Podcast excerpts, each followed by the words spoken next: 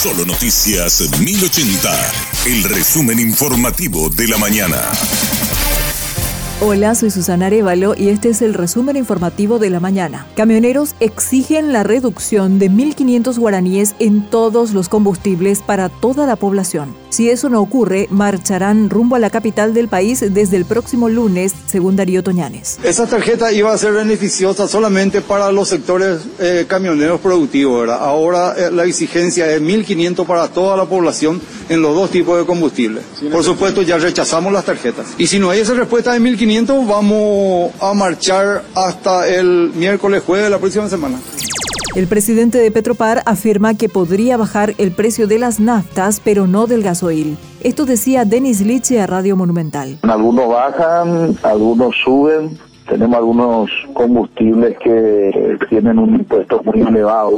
Y, y así está. ¿Cuáles pueden bajar? Más nafta, más nafta es lo que la, más nafta y gasoil. Gasoil está un poco, poco apretado aún pero, pero estamos en la nafta virgen, la RON 91 y el alcohol. A nivel internacional, la gasolina eh, tuvo una disminución de precios, pero el alcohol en Paraguay está teniendo un incremento del precio, lastimosamente, ¿verdad? Que se mezcla el 25%. Es por eso que quizás no podamos bajar lo que nos gustaría, o el porcentaje que se redujo a nivel internacional los precios de la gasolina.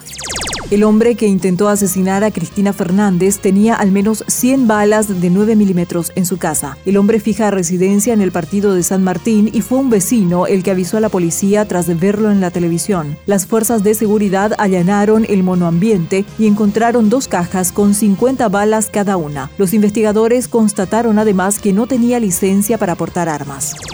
Condenaron a ocho años de prisión al sacerdote Pedro Robadín por abuso sexual a personas indefensas. La fiscal Blanca Aquino explicó cómo se dieron los hechos que fueron probados en juicio oral y público. Se trata de una señorita que no pudo reaccionar en ese momento porque tenía algunas dificultades que evitaron de que ella pueda reaccionar y pedir auxilio cuando ocurrió ese hecho. Venía arrastrando esa situación ya un, tiempo antes del hecho. Es por eso que el padre de, la señorita, ¿verdad? Cuando acude a consultar al Hospital Nacional, él va a la capilla, reza y conoce al sacerdote Robadín y es ahí cuando comienza a crearse un vínculo de confianza entre ellos y el padre Robadín le dice que se iba a ir en su casa a bendecir la casa y a orar por su hija. Después de unos días, la señorita reacciona, entonces le cuenta a la madre, al padre y ahí van hasta el Hospital Nacional y desde el Hospital Nacional se activa un protocolo y desde ahí toma conocimiento la fiscalía. La doctora que la atiende, ¿verdad? Que también eh, declaró, ¿verdad? Y también todos los informes también eh, confirman que hubo una relación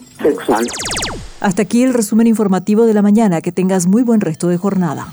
La información del día aquí, en Solo Noticias 1080.